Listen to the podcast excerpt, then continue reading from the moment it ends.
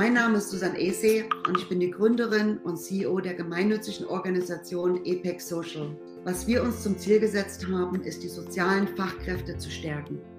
Durch interdisziplinäre, internationale Auslandserfahrung, durch Weiterbildungen, durch inspirierende Kongresse, wo wir Informationen aus der ganzen Welt zugänglich machen für die deutschen sozialen Fachkräfte.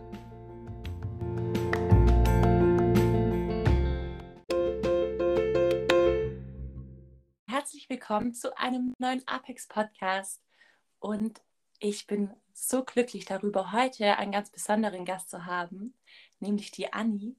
Und unser heutiges Thema ist, wie bringst du deine persönlichen, sozialen, interkulturellen und fachlichen Erfahrungen und das Gelernte, was du im Ausland, in Amerika oder in Australien für dich gewonnen hast, mit deiner Rückkehr nach Deutschland wieder in dein Leben.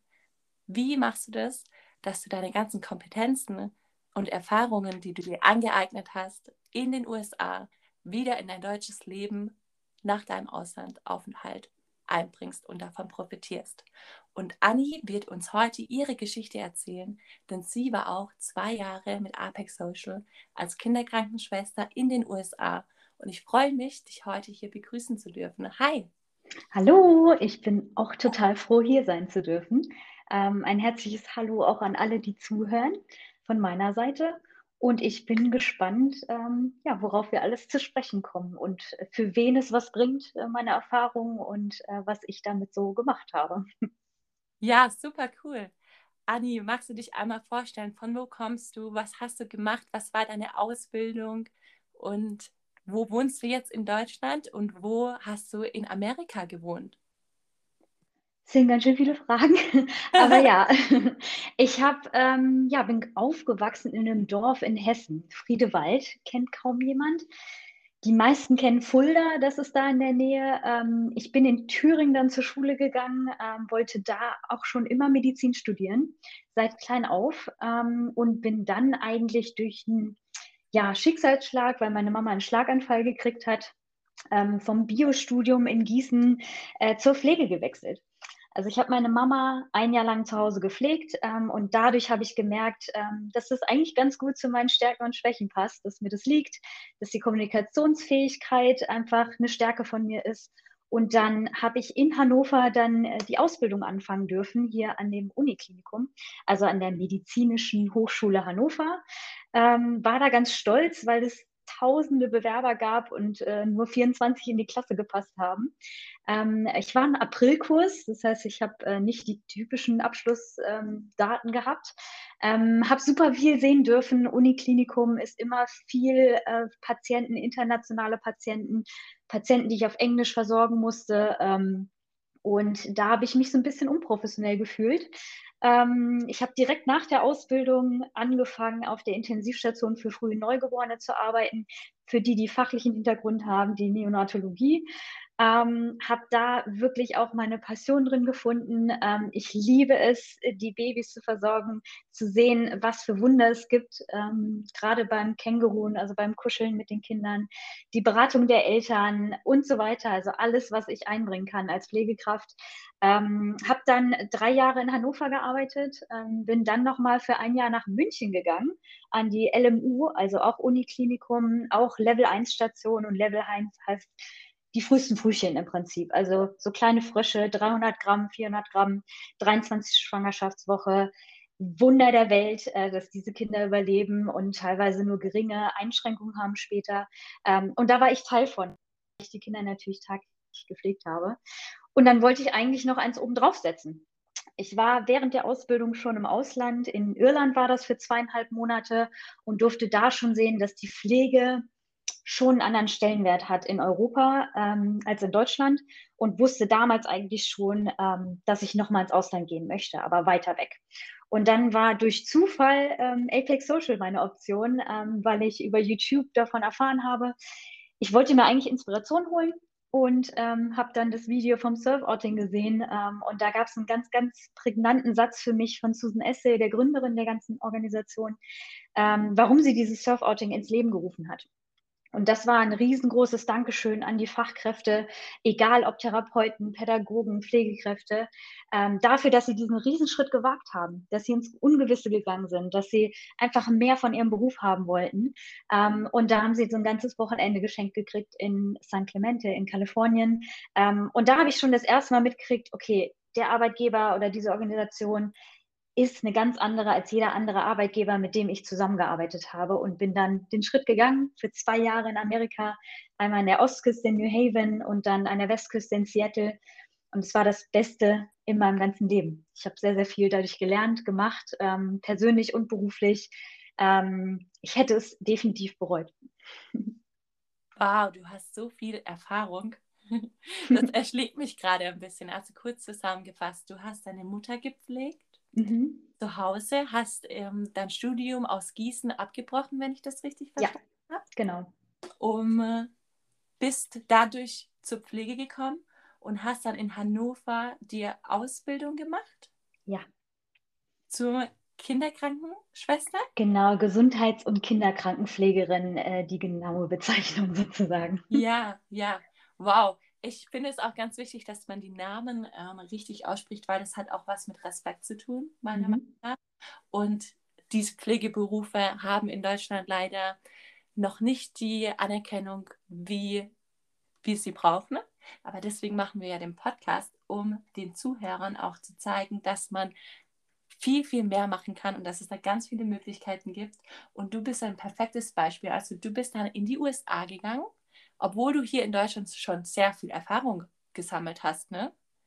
Wie ja. als, als du in die USA gegangen bist und wie war das für dich, dann auch aus deinem gut laufenden Berufsalltag auszutreten ne? und nochmal so einen Schritt zu machen?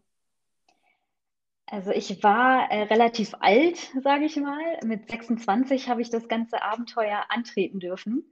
Ähm, habe dann gekündigt, ähm, war innerhalb von drei Monaten dann auch drüben. Also es hat alles äh, mit Höhen und Tiefen natürlich ähm, gepasst mit der Kündigungsfrist und äh, dem Datum, wo ich ausreisen wollte. Ähm, und letztendlich wollte ich mich rausziehen aus dieser Intensivpflege, weil ich mir am Ende des dritten Lehrjahres beim Examen geschworen habe, dass ich nicht zu so einer abgestumpften Pflegekraft werden möchte, die kurz vorm Burnout ist, die einfach nur ihren Job macht ähm, und nicht die Menschen dahinter sieht. Und ähm, ich habe gemerkt, in München wollte ich die Kleinsten von den Kleinsten versorgen, weil es medizinisch wahnsinnig spannend ist, äh, mit den Kardiotechnikern zusammenzuarbeiten. Ähm, ich habe Kinder in der ECMO betreut, das heißt die Herz-Lungen-Maschine, für die, die in dem Fachbereich nicht so viel wissen. Ähm, wahnsinnig intensive Pflege. Das sind auch immer zwei Pflegekräfte an einem Patienten, ähm, weil immer was schieflaufen kann. Sobald die Kanüle da rausfällt, ähm, kann dieses Kind reanimiert werden etc. Ähm, und ich habe gemerkt, dass ich die Eltern dahinter nicht mehr sehe, dass ich die Geschwister vielleicht dahinter nicht mehr sehe, sondern nur mich den Fokus aussetze, dass ich mich fachlich weiterbilden möchte. Mhm. Was in jungen Jahren, glaube ich, okay ist, weil man diesen, diese Motivation hat, den Drang hat, was dazu zu lernen. Aber äh, dadurch, dass ich mir als Ziel gesetzt habe, eben nicht zu so einer Pflegekraft zu werden, die nur ihren Job macht, ähm, sondern auch natürlich empathisch ähm, in der Beratung ist, in der Anleitung, die Sicht auch der Eltern versteht. Ähm, und dadurch, dass ich selber noch keine Mama bin, kann ich das noch gar nicht so nachvollziehen. Ähm, und da wollte ich den Schritt reingehen ähm, in die Versorgung in der Familie, was ich durch Apex Social machen durfte. Das heißt, ich war ja drüben und habe Kinder versorgt, äh, die eben meine Arbeit brauchten, meine Fachkraft brauchen.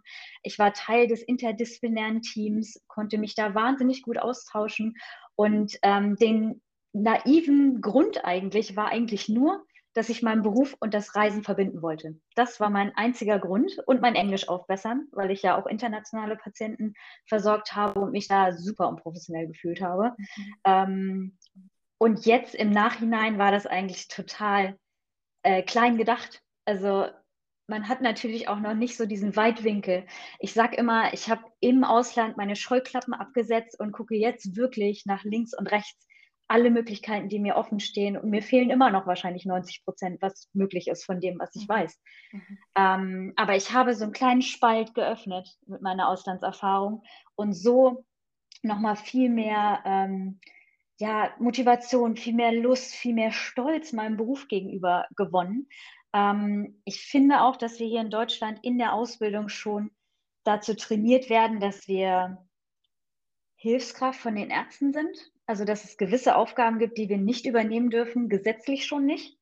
Ähm, und die dürfen zwar delegiert werden von den Ärzten und das passiert tagtäglich und wir übernehmen auch ärztliche Tätigkeiten, die gesetzlich nicht okay sind, die Pflegekräfte nicht übernehmen dürfen, aber im Alltag, damit dieses Kind überlebt, passiert es. Und dann wird es gemacht. Dann mache ich ärztliche Tätigkeiten, weil sonst stirbt dieses Kind. Bis der Arzt aus dem Arztzimmer rauskommt und in mein Zimmer reinkommt mit dem Alarm, ist dieses Kind vielleicht schon, ähm, weiß nicht, 15 Sekunden ohne Sättigung, ähm, ohne Sauerstoff und so weiter. Und umso mehr die natürlich ohne Sauerstoff klarkommen, umso mehr gehen wir das Risiko ein, dass dieses Kind später irgendwelche Folgen hat. Ähm, mhm. ob jetzt irgendeine Gehirnblutung oder aufgrund des Sauerstoffmangels irgendwelche Behinderungen, die später auftreten und so mhm. weiter. Mhm. Und ähm, da den Vergleich zu haben im Ausland mit dem Gesundheitssystem, was in Amerika existiert und dem Gesundheitssystem hier in Deutschland, habe ich einfach gemerkt, ähm, dass es gewisse ähm, Grenzen gibt hier in Deutschland, alleine aufgrund des Gesundheitssystems. Diesen Weitwinkel hatte ich einfach vorher nicht. Ähm, ich hatte durch den Schichtdienst, ähm, dadurch, dass man eigentlich auch selber mit sich selbst klarkommen muss auf Intensivstationen und das auch alles verdauen muss, ähm, das nicht mit nach Hause nehmen darf, kann, ähm, sehr viel mit sich selbst zu tun, ähm, da seine Widerstandsressourcen aufzubauen, so dass ich natürlich mich nicht damit beschäftigt habe, was mit dem Rest der Pflegekräfte ist oder Pflegekammer oder Pflegerat oder äh, politisch irgendwie da aktiv werden wollte, weil ich die Kraft dazu gar nicht hatte. Mhm. Ich, ich höre bei dir raus, dass du sehr, sehr viel Erfahrung hast. Mich würde interessieren, wie war das denn, wie ist das Gesundheitssystem dir vorgekommen in Amerika im Vergleich zu Deutschland? Also natürlich, äh, sozial gesehen, ich glaube, da würde mir jeder zustimmen, hat Amerika auch gewisse Grenzen, ähm, dass manche Patienten eben nicht, ähm, also die werden alle versorgt, das ist gesetzlich auch festgelegt, es muss jeder Patient versorgt werden, der in die Notaufnahme kommt, aber ähm, sie bauen unter Umständen natürlich einen riesen Schuldenberg auf, weil sie keine Versicherung haben. Ähm, was ein Trugschluss übrigens ist, ist, äh, dass ich gedacht habe, dass äh, kaum Amerikaner versichert sind. Das stimmt nicht. Sehr viele Amerikaner haben eine Grundversicherung. Mhm. Da sind aber solche Sachen wie Zähne zum Beispiel nicht abgebildet. Ja. Ähm, oder Augen oder sowas. Also das sind dann Zusatzversicherungen, ähm, kann man sich ähnlich wie bei uns eigentlich auch vorstellen mit der ähm, Zusatzversicherung, dass man vom Chefarzt behandelt wird oder so. Mhm. Also das können Amerikaner oben drauf setzen, wenn sie das Geld haben. Ähm, was aber der Unterschied zwischen den beiden Gesundheitssystemen sind, und da spreche ich jetzt ähm, als Fachkraft, ähm, ist das Gesundheitssystem in Amerika für mich als Fachkraft sehr viel positiver, weil da sehr viel Geld mehr da ist für Forschung, für Studien, für wissenschaftliches Arbeiten. Äh, für mich selber als Pflegekraft natürlich auch, weil ich mehr Gehalt bekomme. Ähm, die Anerkennung ist eine ganz andere, weil wenn Patienten für etwas bezahlen, dann sind die auch motivierter, mit mir zusammenzuarbeiten. Wohingegen in Deutschland wir ein Mindset haben, ich habe das Recht, gepflegt zu werden. Also soll diese Pflegekraft das auch gefälligst tun, jetzt mal mhm. überspitzt gesagt. So wie, ja, das ist ihr Job, sie hat sich das selber rausgesucht, das ja. jetzt macht. Ne? Ganz genau. Mhm. Und das ist für mich der Riesenunterschied, diese Wertschätzung und Anerkennung in Amerika gegenüber ähm, der nicht unbedingt Wertschätzung in der Gesellschaft in Deutschland. Mhm. Nur die Patienten, die es wirklich mal brauchten. Also zum Beispiel meine Mutter. Die mhm. schätzt das jetzt. Die weiß, wenn man abhängig von dieser Pflegekraft ist, mhm. dann hat diese Pflegekraft die Macht über sie. Mhm. Und meine Mama hat keine schönen Erfahrungen gemacht mit den Pflegekräften, weil sie unterbesetzt waren. Mhm. Und das müssen wir uns hier in Deutschland auch überlegen. Mhm. Wie es dem der Altenpflege, da brauche ich gar nicht von sprechen, glaube ich. Ja. Ähm, das sind so Dinge, ähm, da müssen wir auf höheren Ebenen agieren, damit wir das überhaupt hier lösen können, das Problem. Ja, deswegen machen wir ja auch zum Beispiel den Podcast, um auch gerade Leuten zu zeigen, die aus der Pflege kommen, dass dieser Beruf so viel vielfältiger ist, als du dir das am Anfang vorstellst. Denn du bist als Pflegekraft beruflich und fachlich gut ausgebildet in die USA gegangen und ich weiß, dass du viel mehr verdient hast als in Deutschland, hast dort Erfahrung gemacht und kamst wieder zurück nach Deutschland mit diesem ganzen Wissen, was du dazu gewonnen hast. Meine Frage an dich ist jetzt, was hast du denn mitgenommen aus Amerika, als du wieder zurückkamst nach Deutschland?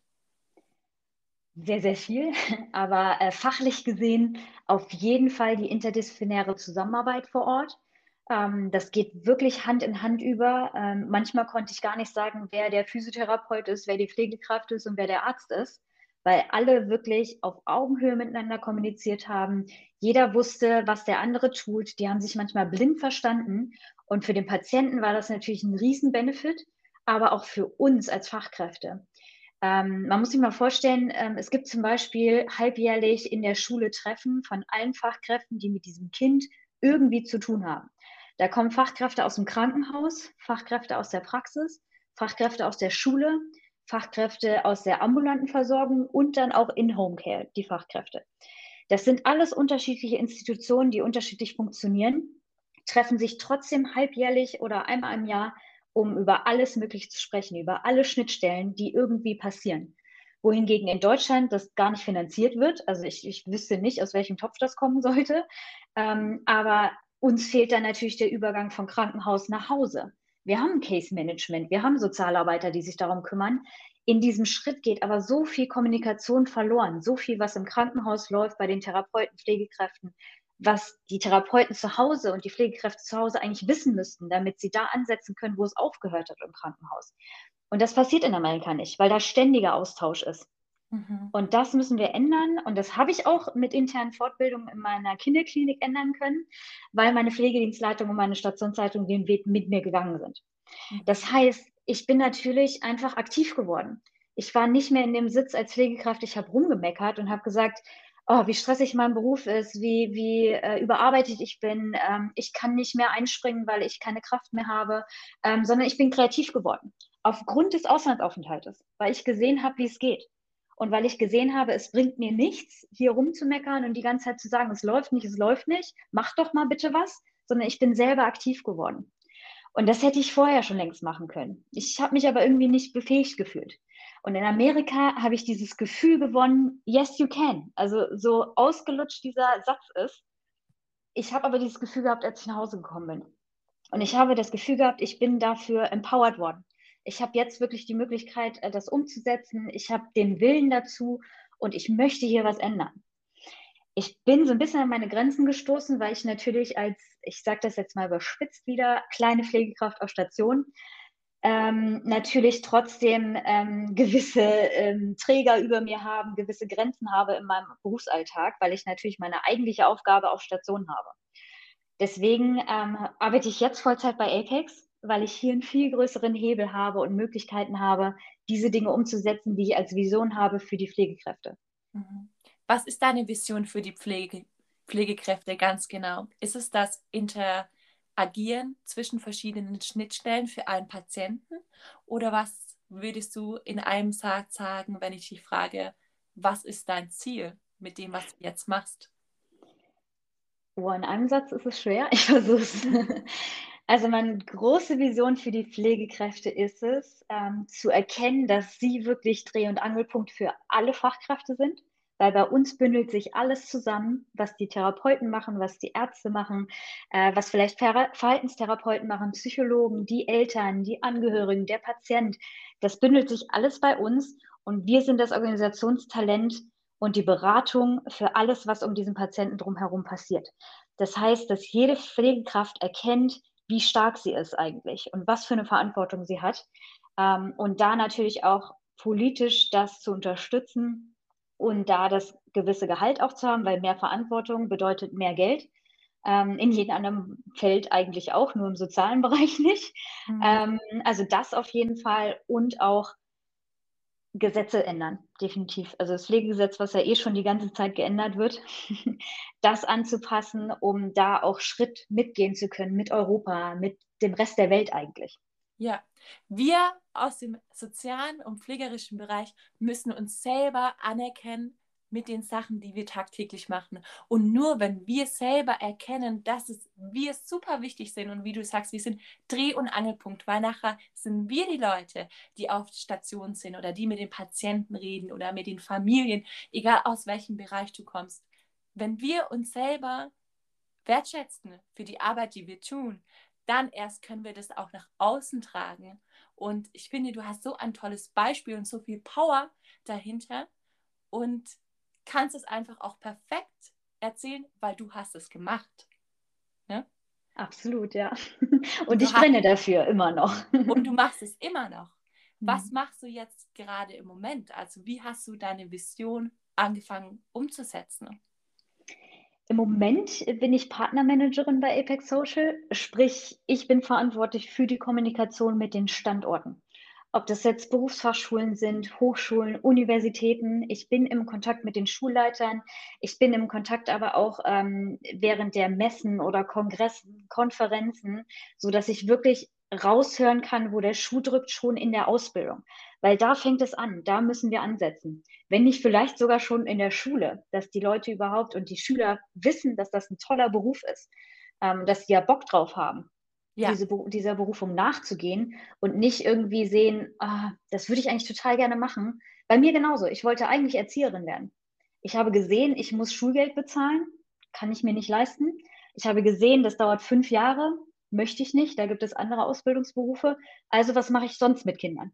Bin ich also Gesundheits- und Kinderkrankenpflegerin geworden, weil da habe ich schon in der Ausbildung verdient. Mhm. Also es sind ja manchmal ganz banale Gründe, warum man eine Ausbildung wählt oder warum man ein Studium wählt. Wir müssen auf jeden Fall öffnen und von vornherein dieses ganze Image, was hier in Deutschland herrscht, Pflege, oh, unterbezahlt, Sozialberufe, Erzieher, oh, schlechte Arbeitszeiten, Schichtdienst, das muss geändert werden. Das, und das können wir nur ändern, wenn wir mit Stolz unseren Beruf auch nach außen tragen und natürlich in die Ausbildung von vornherein reingehen. Kamst du denn überhaupt auf den Trichter, dann ins Ausland zu gehen? Eigentlich ja nur, weil du dich weiterentwickeln wolltest, oder? Ganz genau, ja. Also was, was mit während meiner Ausbildung möglich war, war ja das Leonardo-Projekt, was jetzt Erasmus Plus ist. Das heißt, ich konnte in Europa schon mal reinschnuppern Mhm. Das war aber mit sehr viel Aufwand verbunden. Also die Anträge für Erasmus, ähm, deine Partner, ein Partnerkrankenhaus zu haben und so weiter. Das war nicht ohne. Und ähm, da wusste ich ja, wie gesagt, auch schon, dass ich später nochmal ins Ausland gehen wollte, aber weiter weg. Ähm, und das hatte ich immer so im Hinterkopf. Aber dann prasselt so der Arbeitsalltag rein und ganz schnell sind drei, vier Jahre rum. Ähm, und dann wollte ich mich da ja bewusst rausziehen und hatte mir dann gesagt, okay, hey, du wolltest schon immer mal ins Ausland, jetzt mach das endlich mal. Also ich war auch so ein kleiner Angsthase, was das anging, äh, weil mein Englisch total schlecht war. Da braucht man aber echt keine Angst haben. Ähm, ich sage auch immer, wenn ich das geschafft habe, schafft das jeder andere, mhm. weil ich überhaupt nicht begabt bin, was Sprachen angeht. Aber ähm, diesen Schritt zu wagen und zu gehen, war der erste Schritt für mich, jetzt ähm, ja die Power zu haben, andere zu, äh, dazu anzuleiten, das Gleiche zu machen oder zu motivieren, das Gleiche zu machen, um ganz, ganz viel daraus zu nehmen für sich selber. Weil so ein Auslandsjahr war für mich der Fokus auf Bioethik. Also ich habe die College-Kurse in Bioethik belegt, weil Ethik ein Riesenthema auf Intensivstationen ist. Ich habe die ähm, Hospitation vor Ort, also die Freiwilligenarbeit habe ich im Krankenhaus gemacht. Da das Känguru und das Kuscheln mit den Frühgeborenen, ähm, weil das einfach sehr, sehr nah an meinem Job hier in Deutschland ist. Und so habe ich natürlich auch gesehen, wie das Leben auf Stationen da vor Ort ist. Mhm. Was ich auch noch gemacht habe, ist ähm, im Altenheim, wovon eigentlich Kinderkrankenpflege ganz weit entfernt ist. Aber ähm, ich habe im Alltag gesehen bei älteren Herrschaften, dass sie sich auf das Altenheim gefreut haben. Und wenn ich an meine Oma denke, die kriegt alleine Panikattacken, wenn ich das Wort nur in den Mund nehme. Weil sie denkt, sie wird abgeschoben. Äh, sie wird da sieben Tage nicht gewaschen, nicht geduscht, weil keine Zeit da ist. Ähm, sie wird nicht richtig versorgt oder wird gezwungen, dass sie das jetzt isst und sie mag es gar nicht oder was auch immer. Und mich hat interessiert, warum andere ähm, Länder das besser können mit der Altenpflege und woran das liegt. Und in Amerika ähm, muss ich ganz klar sagen, der Personalschlüssel ist ein ganz anderer. Also da gibt es sehr viel mehr Fachkräfte, die da vor Ort äh, Patienten versorgen. Da ist es eben auch im Altenheim so, dass du höchstens drei alten, also ältere Leute versorgst und die Aktivitäten sind sehr viel kreativer. Ähm, die Unterkünfte sehen aus wie ein Hotel. Ähm, da muss man allerdings hier und da auch sagen, Amerika ist manchmal auch mehr Schein als Sein. Also diese ähm, Häuser sind natürlich auch sehr billig, aber ähm, das ist ein ganz anderes Feeling, da vor Ort zu sein und da zu arbeiten auch plus die flexiblen Arbeitszeiten, die es da vor Ort gibt. Jeder schreibt seinen Dienstplan selber. Ähm, die Leitung ist, ist auch auf Augenhöhe. Also da gibt es dieses Hierarchiedenken gar nicht so krass wie bei uns. Ähm, das sind all solche Dinge, die zusammenkommen. Das sind hier und da Kleinigkeiten, wenn man das einzeln betrachtet. aber zusammen gibt es ein großes Ganzes und das möchte ich hier schon im Denken der Schulleiter ändern, mhm. weil mit denen habe ich Kontakt, mit den Dozenten oder mit den Studiengangsleitern. Und wenn ich denen schon was Tolles an die Hand gebe, ein Motivationstool für ihre Studenten, für ihre Auszubildenden, wo die merken, oder jetzt gerade durch Covid ja auch merken, hey, warum habe ich diesen Beruf eigentlich ausgewählt? Ich weiß es gerade gar nicht mehr in der Ausbildung. Mhm. Diese Aussagen höre ich immer wieder in der Infoveranstaltung. Ähm, aber durch diese Option, so diesen, diesen, dieses Licht am Ende des Tunnels zu sehen, hey, ich kann auch ins Ausland, ich könnte auch äh, Ärzte ohne Grenze machen, ich könnte in die, äh, auf die Philippinen gehen, ich könnte Mercyship machen, ich könnte Apex Social machen. Ähm, die wissen das in vielen Fällen einfach nicht. Und ich wusste davon auch nichts. In meiner Ausbildung wurde das auch nicht vorgestellt. Mhm. Ähm, ich wusste nur durch Erasmus, dass ich das später nochmal machen will. An die Hand wurde mir nichts gegeben. Deswegen musste ich proaktiv wirklich googeln, gucken, äh, was es für Möglichkeiten gibt und bin glücklicherweise an Apex Social gestoßen, sonst wäre ich nicht da, wo ich heute bin. Mhm. Also lieber Zuhörer, wenn du dich inspiriert fühlst willst, dann weißt du ja jetzt, dass du schon mal an der richtigen Adresse bist. Bei Anni. Ja. Zum einen, wenn du vielleicht bist du ja auch Dozent als Zuhörer. Ich könnte mir auch vorstellen, dass ähm, Dozenten gerade zuhören. Herzlich mhm. willkommen. Ich hatte ganz, eine ganz, ganz tolle Lehrerin, die mir beigebracht hat, outside the box zu denken und mhm. sich selber Sachen zuzutrauen, die vielleicht von der Gesellschaft erstmal kritisch beachtet werden, aber erst wenn du selber ausprobierst, kannst du auch wissen, was wirklich dahinter steckt. Und ich meine, wir waren beide im Ausland und du hast sehr viel lebensveränderndes, so wie sich das anhört, mitgenommen. Bei mir genauso. Und wir sind beides Personen, die wirklich auch dahinter stehen können und sagen, das war gut, dass wir das gemacht haben. Und jetzt engagieren wir uns dafür, dass mehr Leute genau diesen Vibe bekommen und sich zutrauen, größer zu denken und sich zutrauen, auch stolz zu sein auf das, was man macht. Ja? Weil ja. wenn du nicht so stolz gewesen wärst, auch die Pflege in deiner eigenen Familie anzugehen und deine eigenen Stärken gesehen zu haben, dadurch kennengelernt hast, ne? dann mhm. hättest du ja auch niemals in der Pflege gearbeitet. Absolut, ja. ja.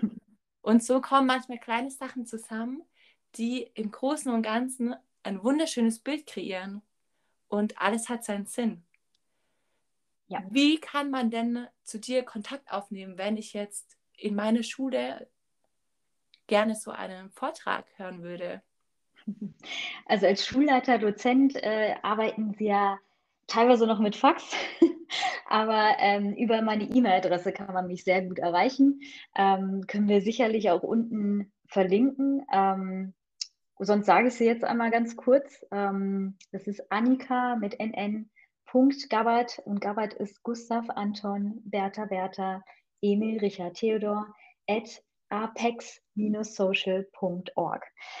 Ansonsten über meine Handynummer total gerne. Das machen manche Schulleiter auch. Ähm, das ist die 0176 66 82 1903.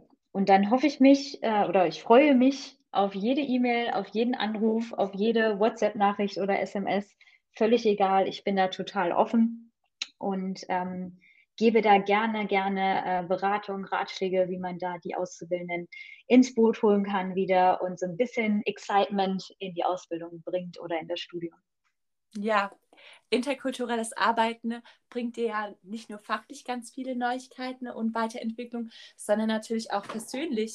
Und ich würde einmal gerne wissen, was ist denn dein persönlich größter Erfolg, den du mitgenommen hast aus deinem Auslandsaufenthalt? Ähm, der persönlich größte Erfolg war eigentlich der Bioethikus an der Yale. Das habe ich mir vorher niemals zugetraut. Also wenn mir jemand vor fünf Jahren gesagt hätte, dass ich an der Yale einen College-Kurs ablege, hätte ich denjenigen ausgelacht.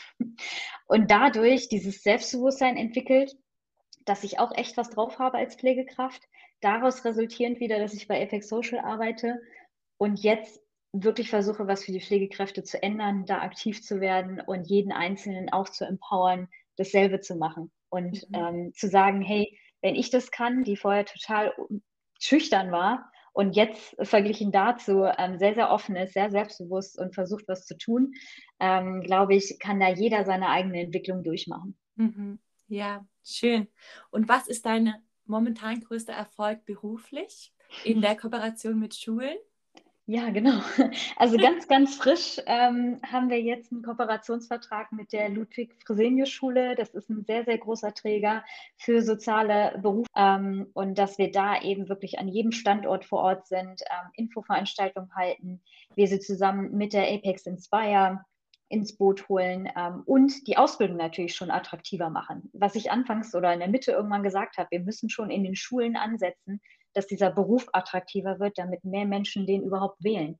Ja, und du und ich und der Zuhörer und jeder kann seinen kleinen Teil dazu beitragen, nämlich einfach die Augen aufzumachen und jedem die Wertschätzung zu geben, weil das ist ein Beruf, den machst du mit Leidenschaft. Das ist einfach so. Und diese Leidenschaft auch auf Dauer beizubehalten. Das ist ein ganz, ganz großes Ziel von dir, das habe ich rausgehört. Mhm. Und ganz viele Leute ins, zu inspirieren und die auch mit dahin zu leiten, größer zu denken und weiterzumachen. Und ne, ich hoffe, dass sich das System auch durch die Weiterbildung der Ausbildung mhm. und durch mhm. diese Inspiration, die Dozenten dann wieder in die Ausbildung mit reinbringen, auch verändern. Dann das ist auf jeden Fall ein Kreislauf und dieser Kreislauf muss auch auf der politischen Ebene angeglichen werden. Ja. Ne? Meine allerletzte Frage an dich ist, Anni, mhm. was kannst du denn mit all deiner Erfahrung, die du jetzt gesammelt hast in deinem Beruf, jungen Leuten oder Leuten, die in der Ausbildung sind oder im Studium, an die Hand geben? Mhm. Ich würde ein Zitat nennen, glaube ich, was mich so ein bisschen begleitet hat während meiner Zeit. Ähm, und das ist, ähm, Achtung auf Englisch, Let fear never decide your future. Weil das hat mich immer davon abgehalten, groß zu denken, ähm, auch weit zu denken, ähm, die Schritte zu gehen ins Ausland, ähm, in den anderen Beruf, in das andere Klinikum, ähm, in die andere Art und Weise von Beruf. Also man kann ja in der Pflege überall möglich arbeiten. Ähm, vielleicht die Professur anzustreben. Ähm, solche Dinge. Und ich hatte vorher immer so ein Mindset, ähm, was ist wenn und ähm, das könnte ja passieren und ich traue mir das nicht zu. Also all diese Stimmen im Kopf ähm, da so ein bisschen wegzunehmen. Und das große Ganze, was dahinter steht, ist die Angst, die man einfach hat. Und wenn man die ausschalten kann, ähm, was ich in Amerika gelernt habe, weil das lernt man im Alltag da, ähm, dann bewirkt man sehr, sehr viel in sich selbst, in einem drin und das strahlt man aus. Das heißt, man nimmt nur Leute ins Boot, ohne dass man es merkt. Mhm. Und ich glaube, das ist das ganze Große, was ich jetzt ähm, Auszubildenden, die sich vielleicht noch total fern davon fühlen und auch mhm. Studenten auf den Weg gebe. Ja. Dass sie ihre Angst einfach nicht ähm, als Blockade nehmen, um irgendwelche Schritte zu gehen. Ja. Sondern lieber auf uns zukommen und einfach mhm. fragen und sagen, hey, wir haben das an eine andere gemacht, ich kann mir das und das vorstellen. Ja. Und dann den Austausch zu wagen. Den Austausch wagen und sich nicht mehr von seinen Ängsten leiten zu lassen, ist die Grundlage, um seine eigene Vision zu finden, um sein Ziel der Arbeit und wieso wir in diesen Berufen arbeiten, nochmal zu stärken.